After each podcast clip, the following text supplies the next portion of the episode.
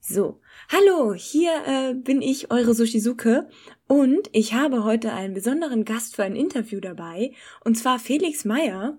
Hallo, Felix. Hallo, liebe Sushi. Schön, dass ich da sein darf. ja, für alle von euch, die Felix nicht kennen, ähm, er ist Synchronsprecher ähm, und ihr kennt ihn bestimmt aus diversen Anime- und Videospielen.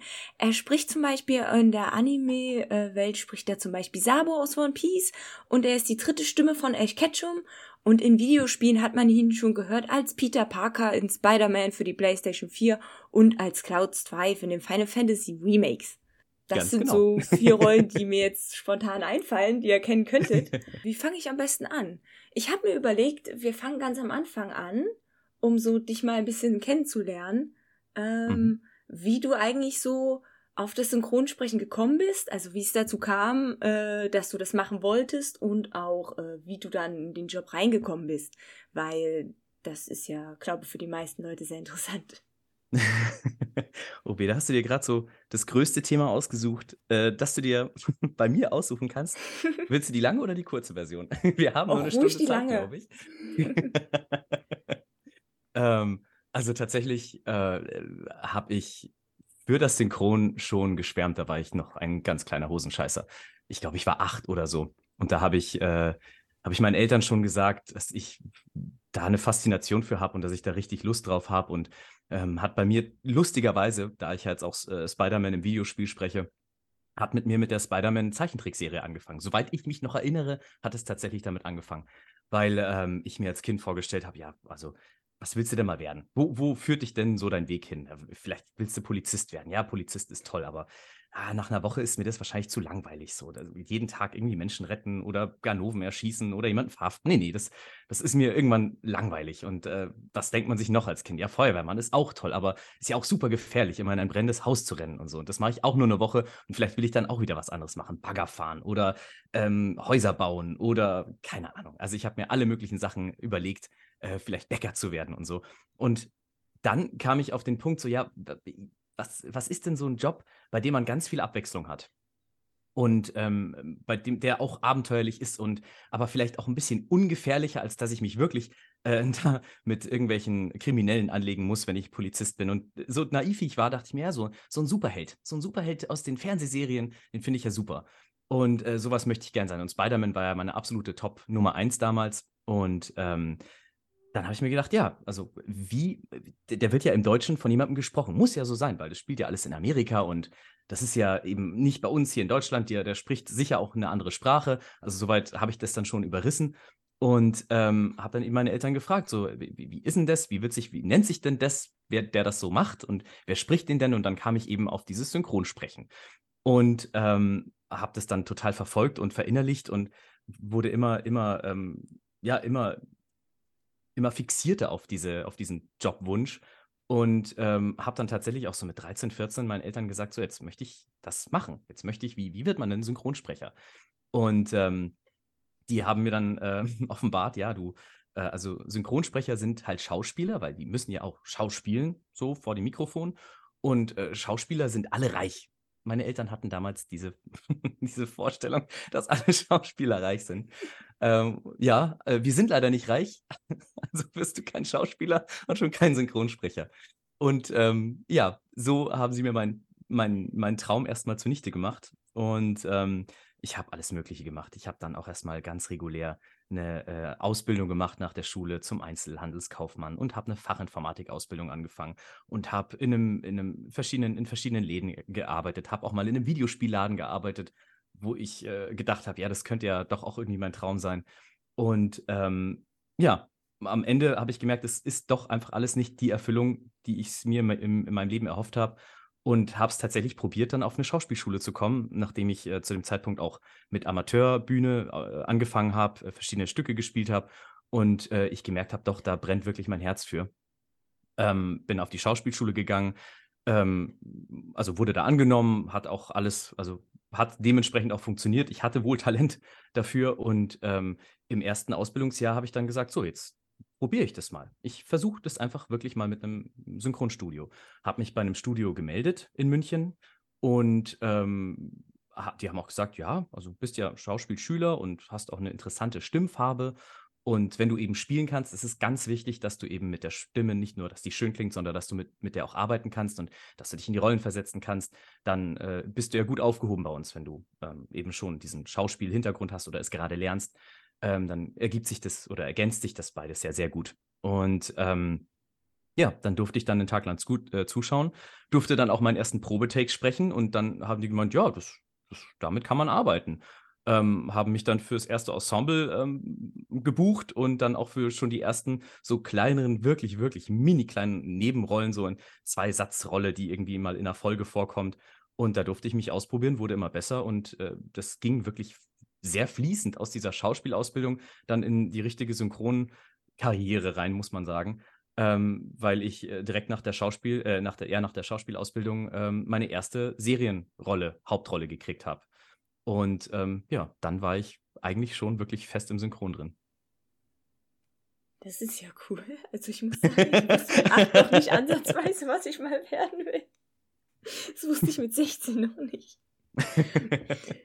ja. ja, das ähm, Wichtigste ist äh, tatsächlich einfach, ähm, ja, so auf sein Herz zu hören und ähm, wenn man, wenn man irgendeine Faszination hat, zu überlegen, wie kann ich das doch auch irgendwie in meinen Alltag einbringen. Weil mir wurde auch bewusst, ähm, ich, man beschäftigt sich den, die meiste Zeit seines Lebens, den, die, die, die meiste Zeit der Woche, die man wach ist und nicht zu Hause ist, äh, Videospiele zockt oder pennt, verbringt man damit, irgendeinen Job zu machen. Und der muss einem halt auch Spaß machen. Mhm. Und wenn man Spaß dabei hat, keine Ahnung, Tomaten anzupflanzen, dann sollte man sich nicht denken, oh mein Gott, das ist ja total famelos und äh, da werde ich ja nicht beachtet. Es muss einem selber Spaß machen.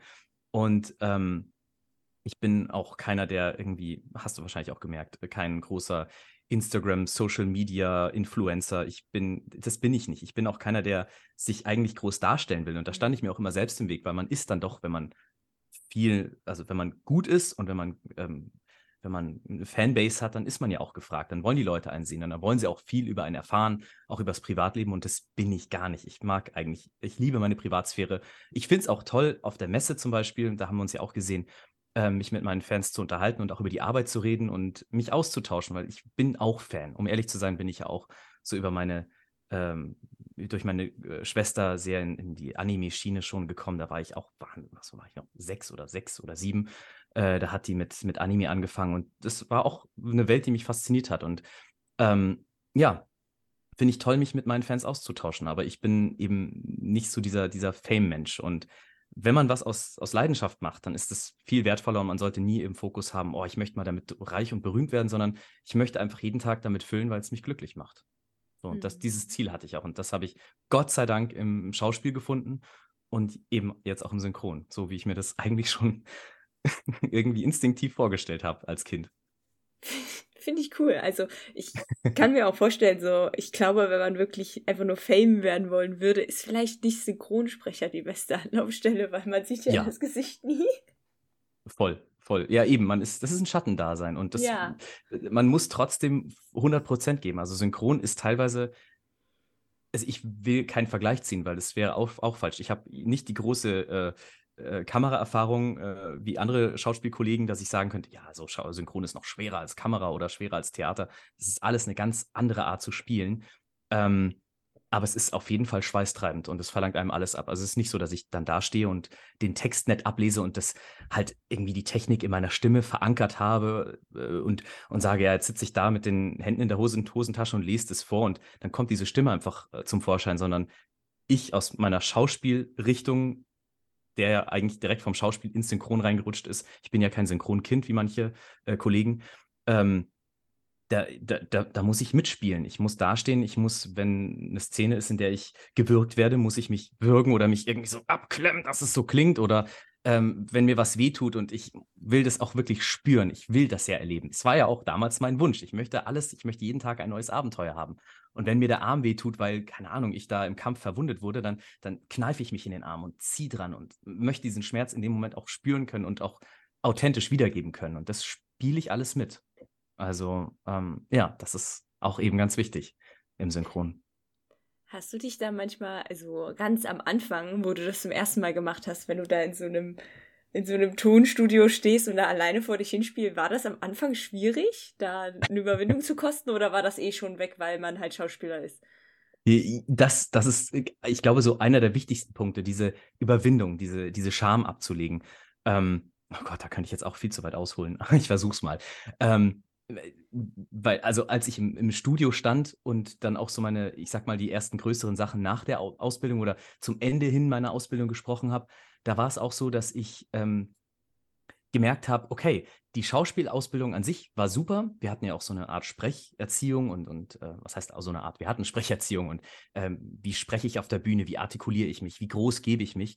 Ähm, was super toll ist. Und man hat hinterher eine super saubere Aussprache und hat tolle Endungen bei all seinen Sätzen. Aber im Synchron, wenn du dann irgendwie der Johnny von der Straße bist, dann kannst du nicht kommen, oh, ich werde dich jetzt erschießen, so, sondern da kommst du dreckiger, ich werde dich jetzt abknallen, so. Mhm. Und diese, diesen Schmutz, den musst du dann auch wieder lernen. Und das musst du beides auch abrufen können. Man muss äh, da an der Technik arbeiten und du musst dich auch eben zu diesen Sachen überwinden, wie du schon gesagt hast. Wenn man dann da steht und sagt, ja, ich muss jetzt eine Liebesszene spielen, ich muss jetzt ähm, auch entgegen meiner, meinem Naturell vielleicht eine, äh, eine gleichgeschlechtliche Beziehung haben. So, ich muss einem, ich muss jetzt glaubhaft rüberbringen, dass ich in einen Mann verliebt bin. Ähm, und, und, und die Gefühle zeigen. Und ich muss das alles zulassen. Und das ist mir vielleicht peinlich, weil ich das noch nicht so mit mir so vereinbart habe, wer ich bin, was ich bin. Und keine Ahnung, ähm, dann stehst du im Studio und da ist der Regisseur, da ist der Tonmeister, da ist die Cutterin, der Cutter. Ähm, und du ste stehst da und schmachtest dann einen Typen an und ich, wirklich, ich bin so verliebt in dich und solche Sachen. Und das ist, das, das kann, also viele kriegen das nicht raus, weil sie sagen, die stehen dann eben da und sagen, ja, ich, ich liebe dich, so cool. Hi.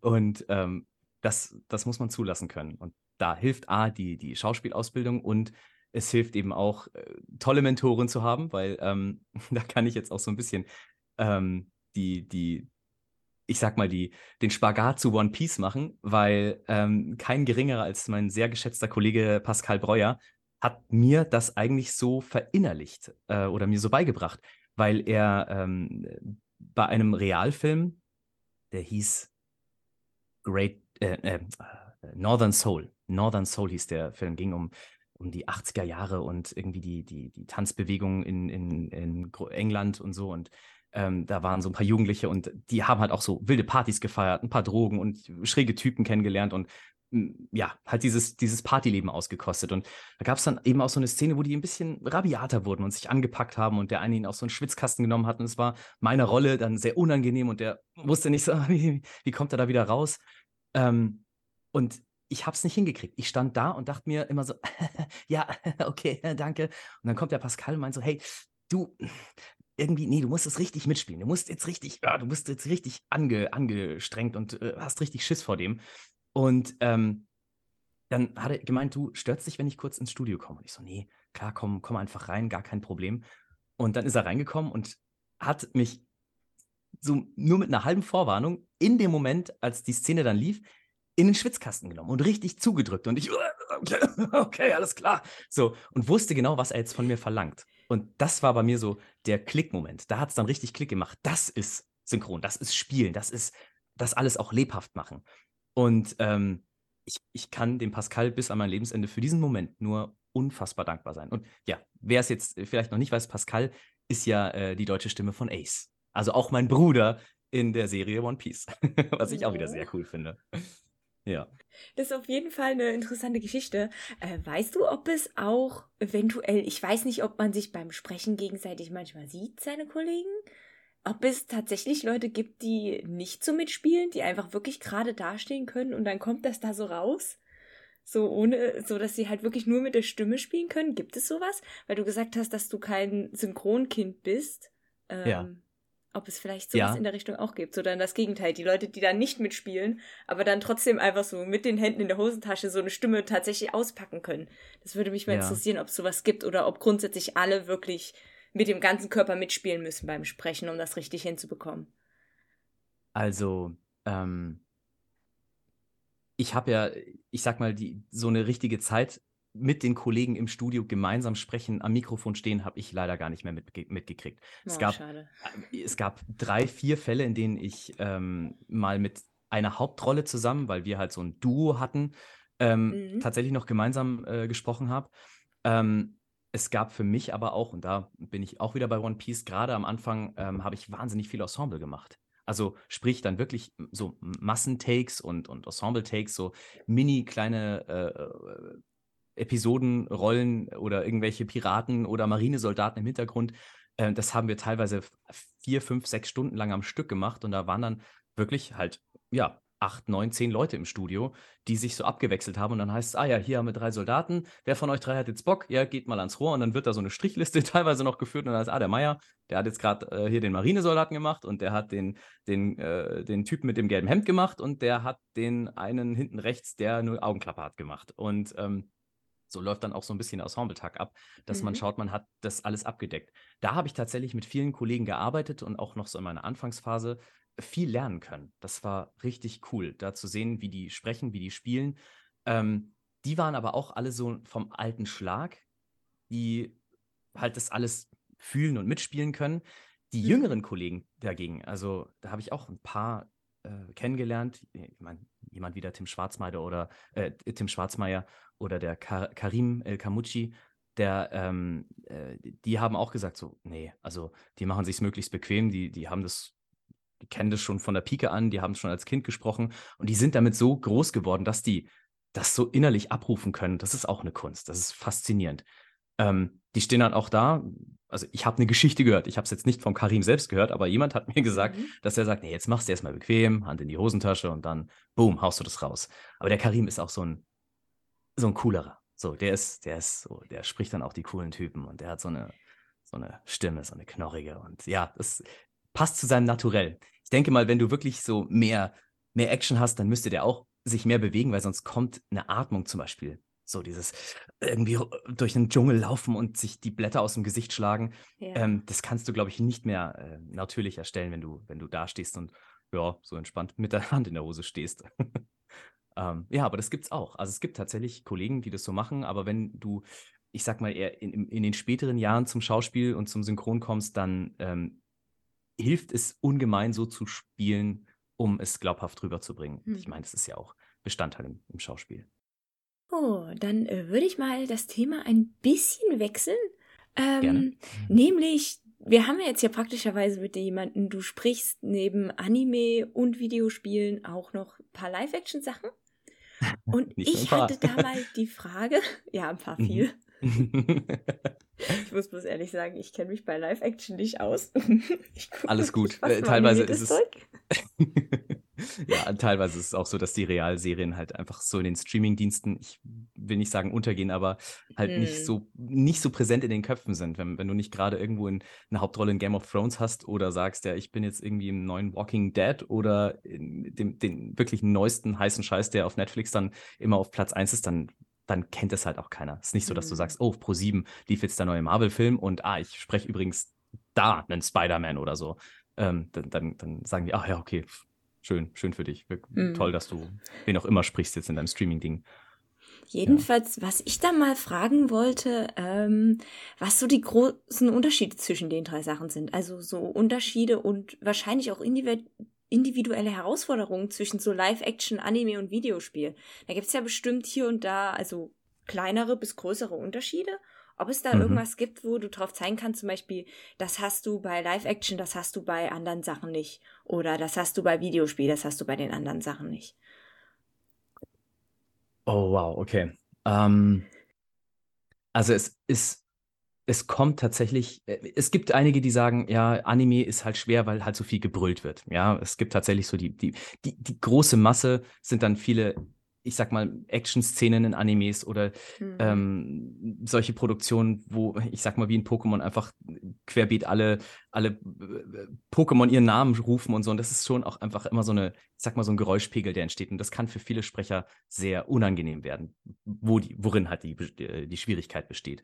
Ähm, andere sagen wiederum, boah, nee, also Anime ist ja easy, da brauche ich einfach nur Dampf geben und, äh, oder zumindest in solchen Produktionen kann ich, kann ich mich einfach austoben und die tun sich auch, auch leichter, wenn sie, wenn sie stärker spielen können und ein bisschen übertreiben können. Und da sind wir auch, glaube ich, eher wieder so am Theater dran. Ähm, in manchen Produktionen. Wie gesagt, unter Vorbehalt unter manchen Produktionen, äh, in manchen Produktionen, nicht in jeder Produktion. Ähm, es kommt immer auf das Projekt selbst an. Ich kann jetzt ein Dragon Ball ja zum Beispiel auch nicht mit Your Name vergleichen.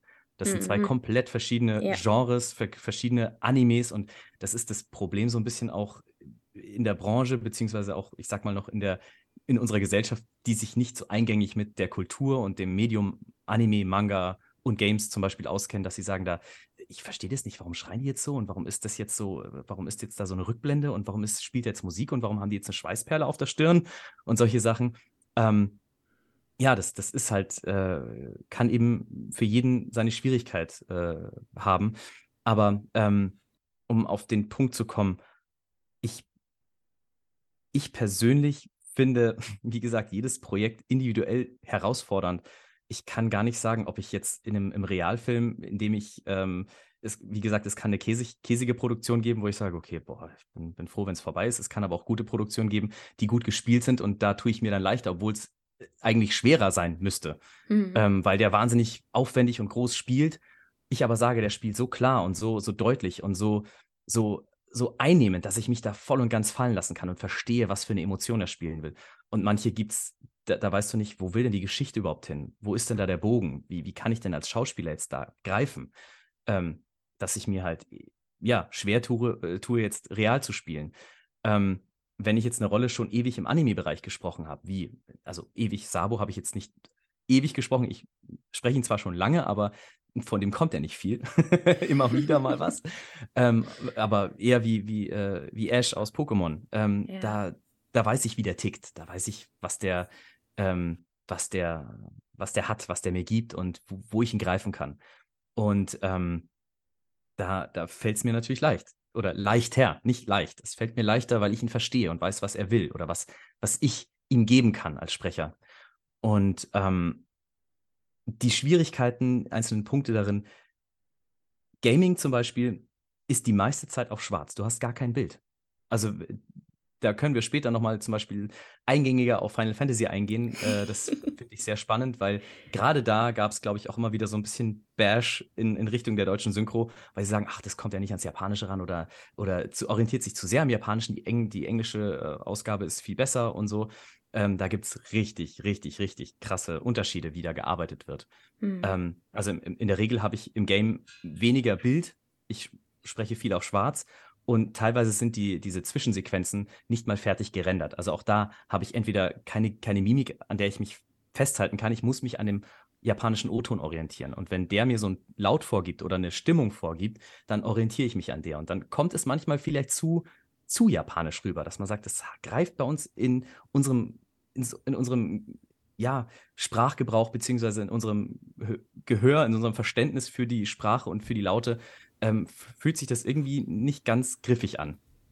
Ähm, ja, Da muss, ich, ähm, da muss ich daran denken, dass Claudia so ein Charakter ist, der sich sehr oft nicht mit Worten, sondern mit äh, genervten Lauten genau, ausdrückt. genervtes Schnauben, das war auch so, ein- das war so ein Ding. was du machen musstest, wahrscheinlich.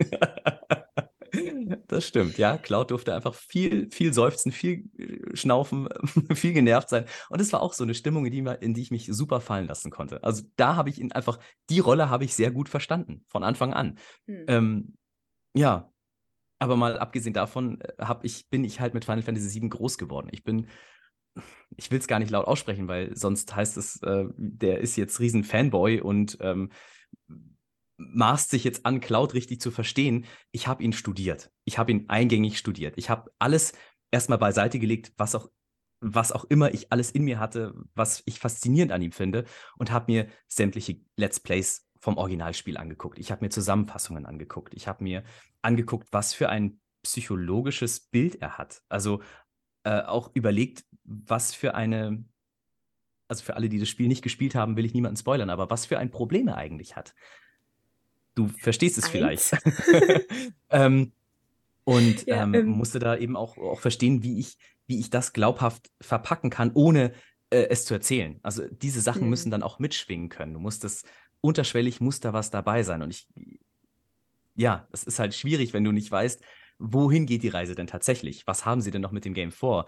Wollen sie, dies, wollen sie diese Situation noch größer ausspielen oder wollen sie es einfach im Raum stehen lassen? So, was mit ihm und mit Zack und so weiter ist. Mhm. Und ähm, ja, ähm, da habe ich mir äh, teilweise Autofahrten lang, als ich auch zum Studio gefahren bin, eben nochmal diese ganzen Aufzeichnungen angehört und, und äh, Let's Plays und äh, wie, wie ist das Universum aufgebaut und welche Figuren haben äh, was für eine Beziehung zueinander. Und ähm, ja, habe es so gut es ging diese Rolle studiert. Und als ich dann bei den Aufnahmen war, musste ich mir auch wieder klar machen, auch das musst du jetzt alles vergessen. Es darf nur noch unterschwellig irgendwo in deinem Oberstübchen vor sich hin wabern weil ich mich jetzt voll und ganz auf das ähm, einlassen muss und das wiedergeben muss, was ich jetzt aktuell vor mir habe.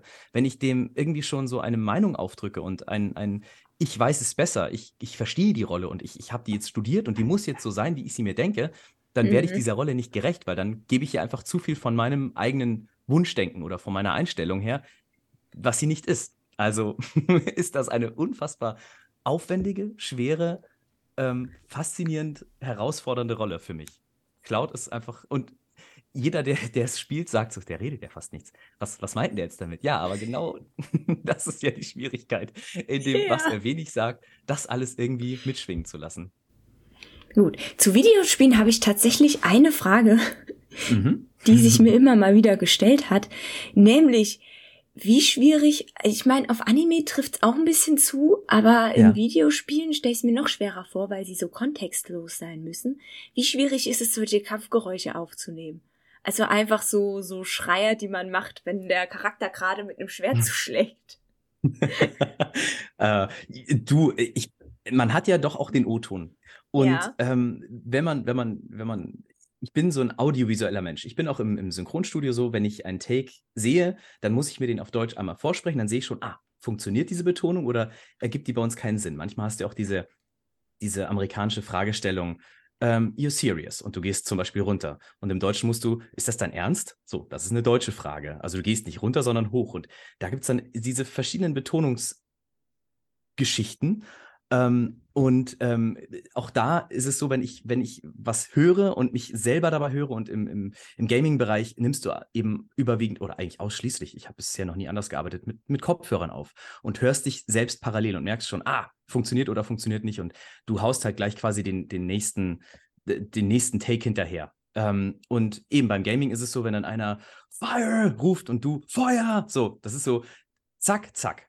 Äh, seine, seine Aussage, deine Aussage. Und das das ergibt sich sehr schnell, weil du hast keine, ich sag mal, keine la lange Latenz oder lange Pausenzeit, weil du sagst, okay, erst wird der Take abgespielt, ich schaue mir den Take an, dann überlege ich mir, wie betone ich den und dann nehme ich ihn auf, sondern mhm. es ist quasi eine Daueraufnahme. Die, die spielen ab, du gibst. Die spielen ab, du gibst. Und ähm, bei äh, jetzt zum Beispiel Final Fantasy hatte ich im Casting, das fand ich schwer. das fand ich tatsächlich sehr herausfordernd. Äh, da waren die dann auch alle zugeschaltet. Und das war, da scheißt du dir in die Hose, wenn dann der japanische Director zugeschaltet ist ähm, und die, die äh, Übersetzerin und, und alle dir zuhören und dann steht dann auf, dem, auf deinem Casting-Sheet steht nur ähm, Sterbelaut. Und ähm, sie haben mir teilweise äh, für das Casting dann ein paar Aufnahmen eben ähm, äh, vom, vom japanischen O-Ton aus dem, aus dem Film damals, glaube ich, gegeben. Ähm, und von, ähm, ja, doch, nur vom Film, von Advent Children. Und dann eben teilweise auch welche von, von Björn Schaller, der ihn ja damals im Film auch gesprochen hat.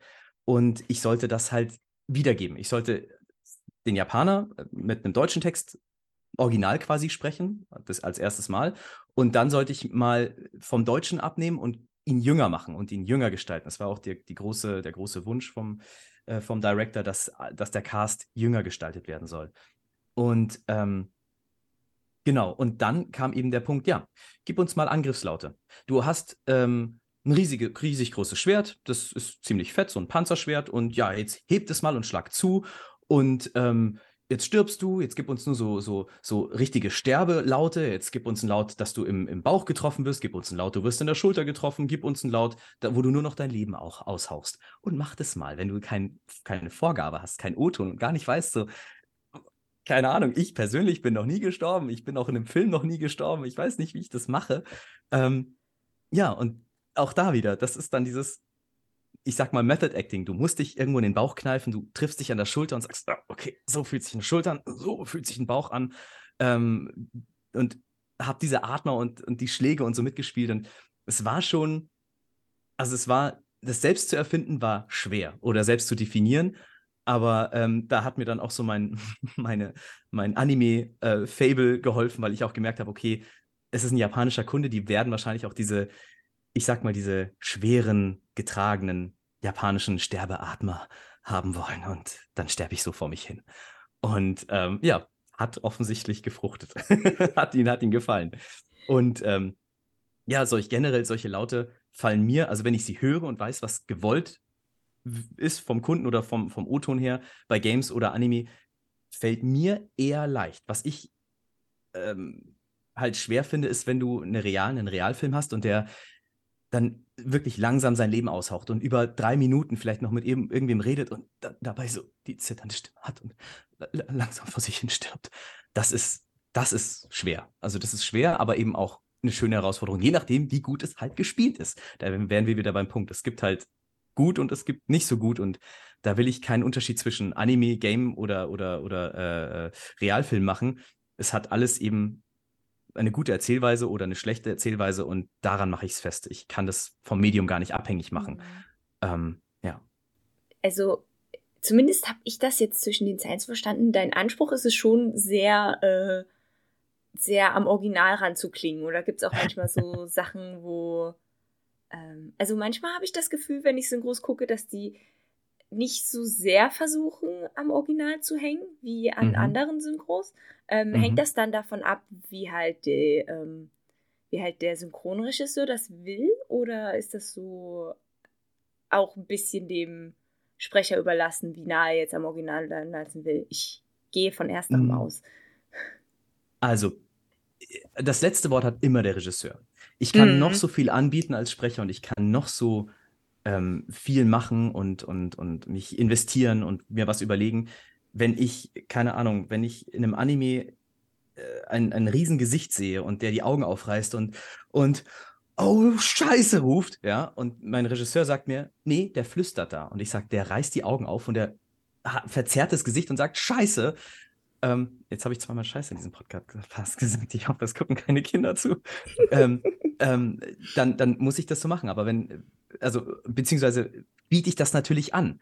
Und wenn er aber sagt, nein, der ist, der flüstert, der ist leise und du sagst, es ist komplett gegen das, was ich da sehe und was ich empfinde, dann hast du aber trotzdem das umzusetzen, was der Regisseur will, weil mhm. das darf man auch nicht vergessen. Er wird wissen, wohin die Reise geht. Er kennt das ganze Projekt, er weiß, was für einen Spannungsbogen er vor, äh, schon vorweg hat und ähm, auf was ich re reagiere. Also irgendwer wird was gesagt haben, daraufhin sage ich Scheiße oder Scheiße. Viermal.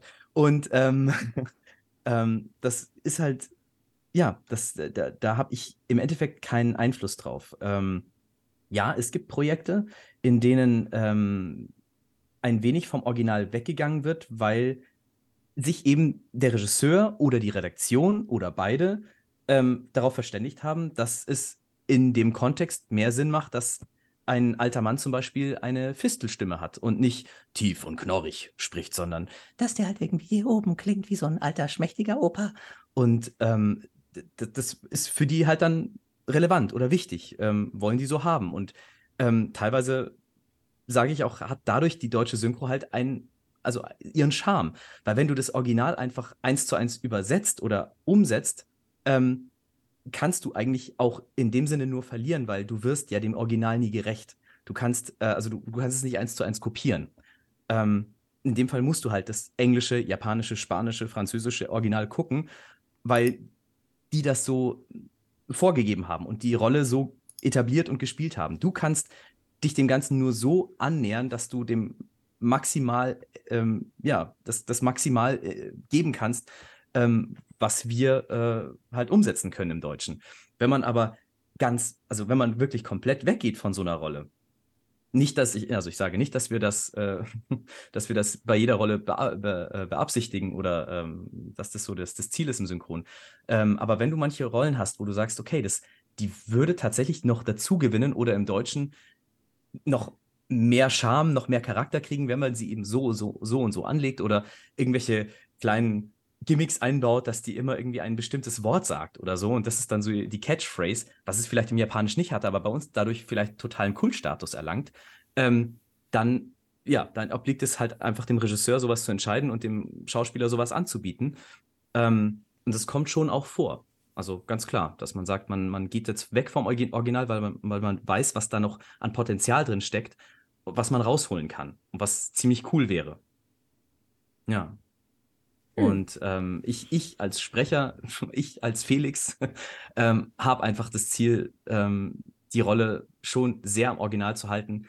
Ähm, bin aber eben aufgeschlossen für Ideen und für solche Momente. Und ähm, möchte sowas auch anbieten. Also ich möchte, mir liegt ähm, als oberstes Ziel, habe ich vor Augen, dass, dass dieses Erlebnis für den deutschen Zuschauer bzw. Zuhörer so effektvoll und so großartig wie möglich zu gestalten, dass er das Maximum an emotionalem ja, Input mitnimmt und ähm, einfach dieses, dieses, dieses Kunstwerk genießen kann.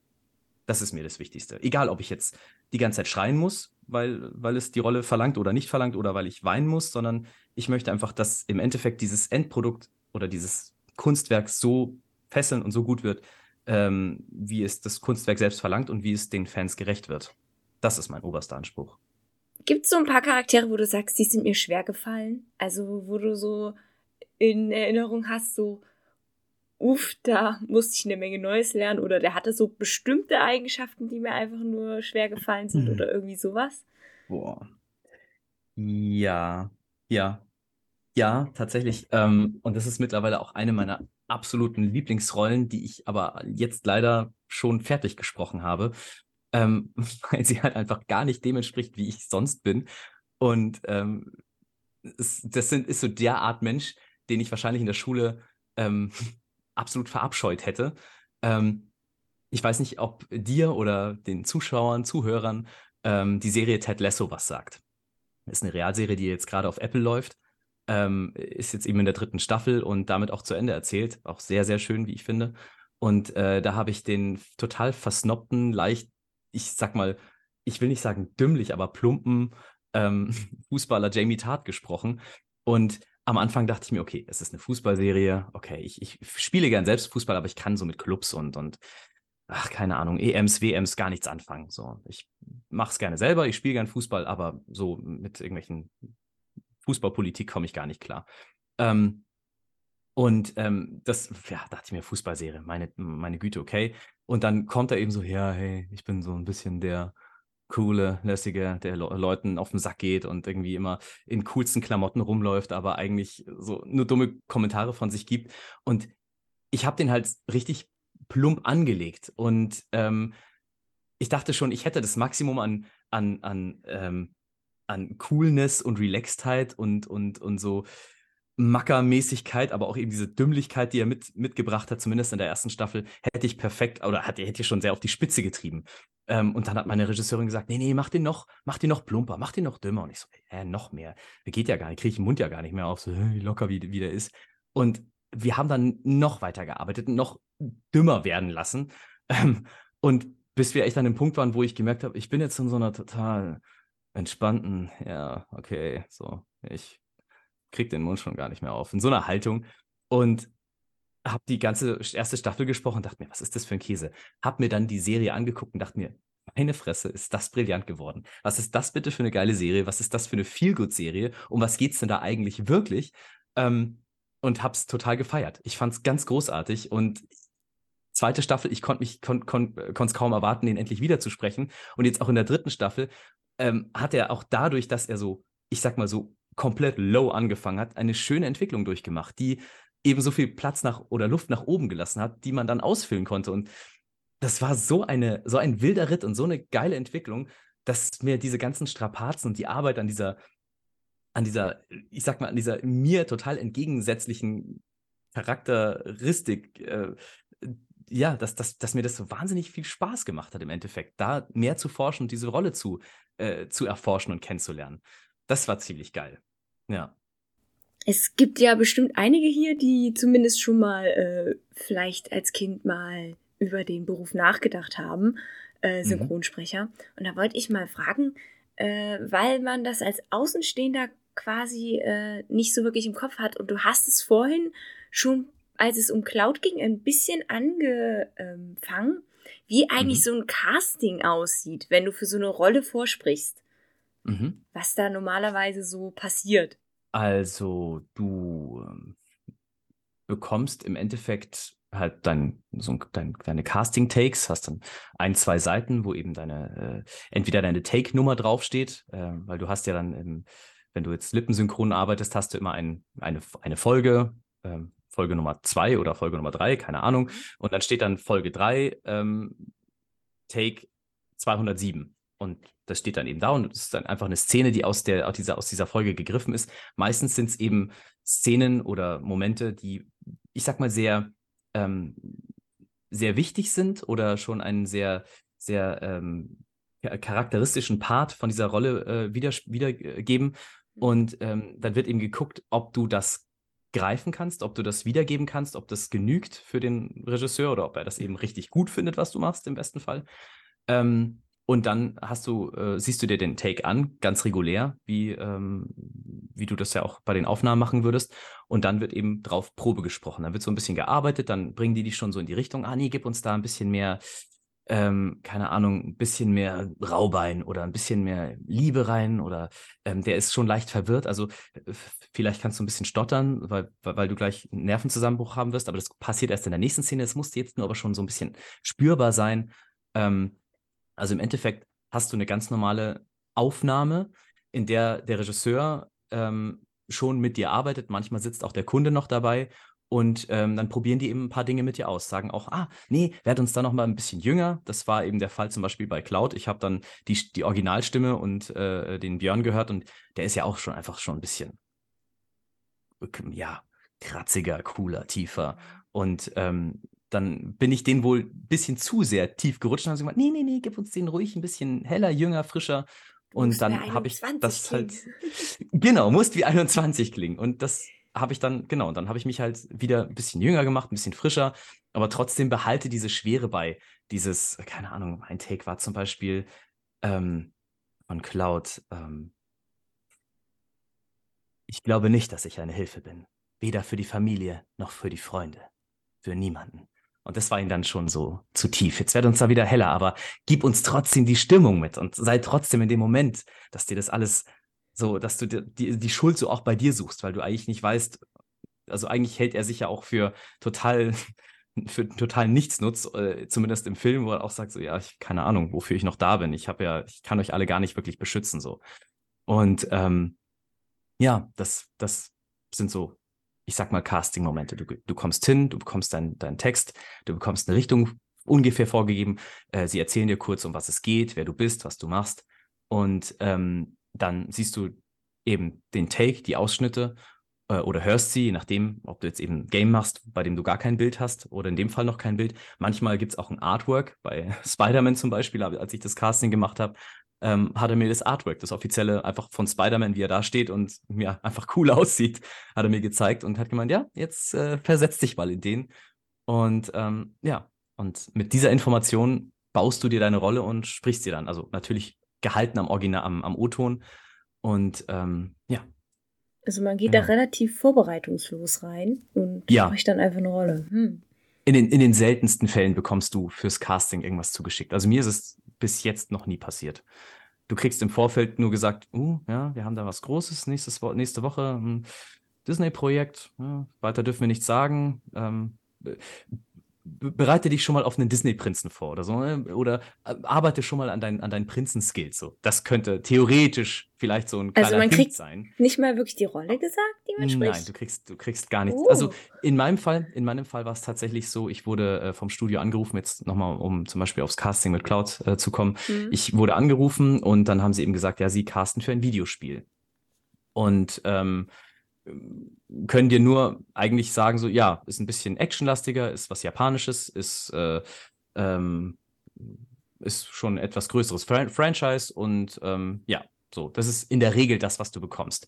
Äh, in meinem Fall war es so, dass ich dann auch nochmal explizit nachgefragt habe und gemeint habe, ja, darfst du mir sagen, für welches Videospiel? Sie so, ja, für unser Final Fantasy. Und ich so, ah, ähm, ähm, habe ich mich ein bisschen blöd gestellt, dieses Remake, ja, ja, genau, Final Fantasy VII Remake, da kommt jetzt was. Und ähm, Ich so, okay, okay, darfst du mir auch sagen, für welche Rolle? Ich dachte mir schon, ich fall gleich vom Stuhl, weil allein in Final Fantasy VII zu sein, ist ja schon mal unfassbar. Also vor allem, wenn du Fan bist, denkst du dir so, das, das darfst du dir jetzt echt nicht zu Kopf steigen lassen. Und ähm, meinte sie so, ja, ja, tatsächlich für unseren Cloud. Und ich so, ah, cool, danke. Mhm. Ja, also dann nächste Woche, äh, am Mittwoch äh, um 13 Uhr sehen wir uns in dem und dem Studio für die Aufnahmen. Okay, cool aufgelegt und ich bin halt an Ort und Stelle erstmal auf meinen Teppich geplumpst und lag da, glaube ich, regungslos 10, 12, 15, 8 Stunden, keine Ahnung, und habe einfach nur die Decke angestarrt, dachte mir, das ist jetzt nicht passiert, das ist jetzt nicht wirklich passiert. Ich habe, ich darf ihn im Casting sprechen und ähm, dachte mir auch, okay, es wird, es wird hundertprozentig zu nichts anderem kommen als zu diesem Casting, aber allein, dass ich in diesem Casting sprechen durfte, ist schon für mich der absolute, die absolute Traumerfüllung mhm. gewesen. Und ähm, dachte mir, okay, danach muss ich es auch vergessen. Ich habe den im Casting gesprochen. Ich werde ihn auch nie sehen mit meiner Stimme. Aber ich kann nur mein Bestes geben und ja, genau. Das, that's it. Rest so. ist Geschichte.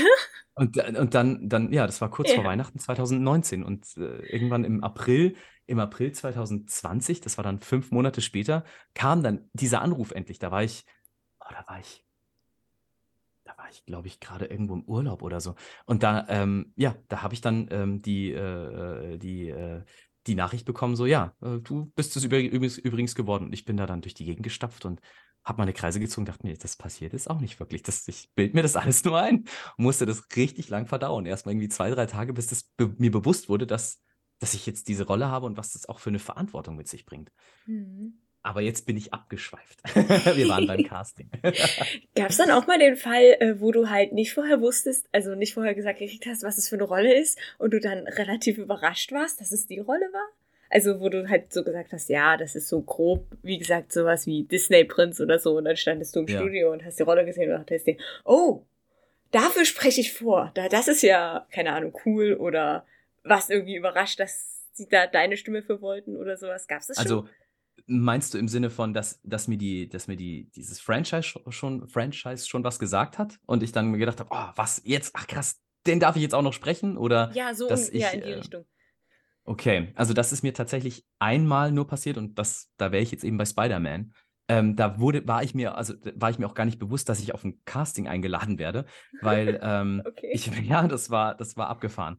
Ähm, weil das eben in einem Studio in äh, Offenbach bei Frankfurt aufgenommen wurde. Äh, wurde. Und ähm, ich hatte mich erst kürzlich bei denen äh, vorgestellt und es war auch äh, wirklich schwer da reinzukommen, weil ähm, ich wusste, dass es dieses Studio gibt und was die bisher gemacht haben und ich wusste, die haben auch zum Beispiel äh, Spiele wie The Last of Us oder Uncharted äh, lokalisiert und da bin ich auch, also habe ich rauf und runter gespielt, fand ich ganz toll und eben auch die Loka fand ich sehr, sehr cool und gerade deswegen wollte ich da so ein bisschen mh, hm, mal einen kleinen C zumindest reintunken und mal, keine Ahnung. Und wenn ich nur drei Takes in irgendwas gesprochen hätte, hätte ich gesagt, cool, geil, ich bin jetzt irgendwie in einem Uncharted mit einem kur mhm. kurzen Sterbelaut zu hören oder so. Das wäre schon das höchste der Gefühle gewesen. So eine kleine Sprecherehre oder so.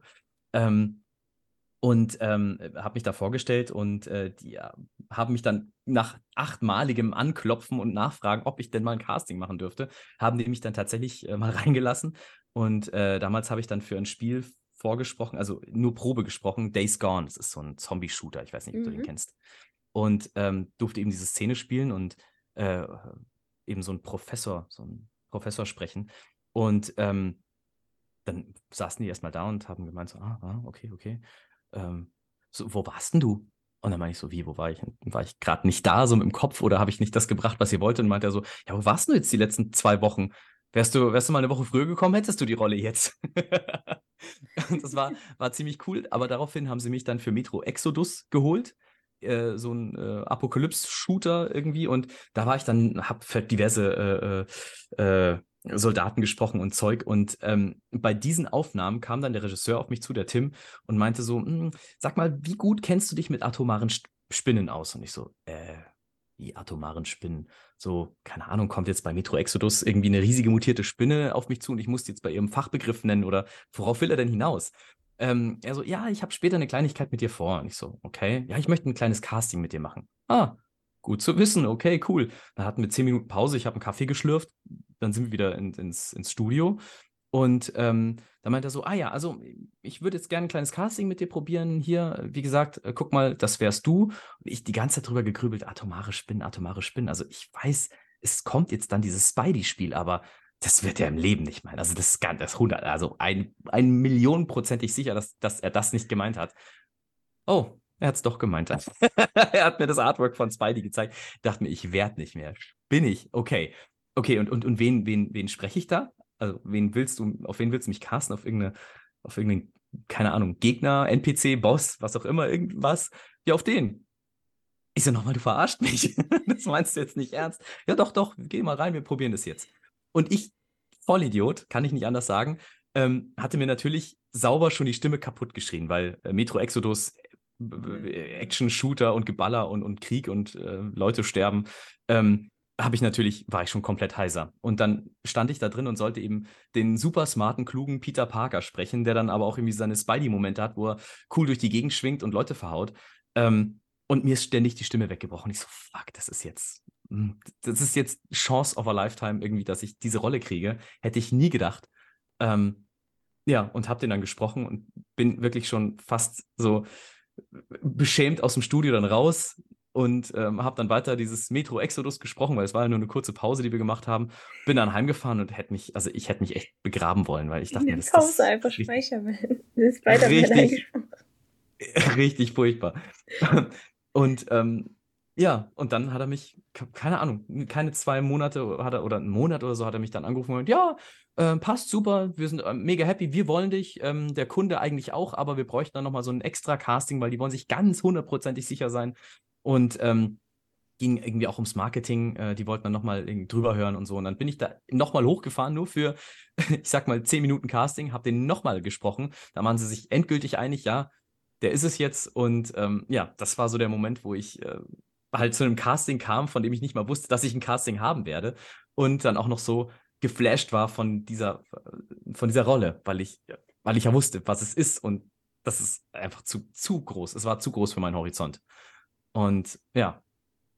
Ja, und die, es gab noch eine andere Rolle, die ich halt richtig geil fand und unbedingt haben wollte, aber die jetzt keine bestehende, äh, kein bestehendes, äh, keine bestehende Marke war oder die es schon gab und wo ich gesagt habe, oh cool, den darf ich jetzt sprechen. Und es war ähm, eine Disney-Serie und da habe ich mich richtig reingehängt und habe meine, die Aufnahmeleiterin richtig genervt, was denn jetzt mit dem Casting ist und ob ich die Rolle jetzt habe. Und es war Marco Diaz äh, aus äh, Star gegen die Mächte des Bösen. Eine ah. ganz, ganz süße Disney-Serie, richtig mhm. cool. Das war auch so die erste Serie, wo ich dann auch gesagt habe, boah, ich bin richtig, richtig stolz, richtig stolz, dass ich diese, diese, diese Rolle sprechen darf und dass ich, ja, dass ich es bekomme. Eine Frage habe ich noch, nämlich, gibt es noch irgendwas, was du in deiner Sprecherkarriere unbedingt mal machen willst? Irgendwas, wozu du noch nicht die Gelegenheit hattest? Oder irgendwie sowas? Gibt es da noch was, wo du sagst, das ist was, das möchte ich mal noch probieren? Hm.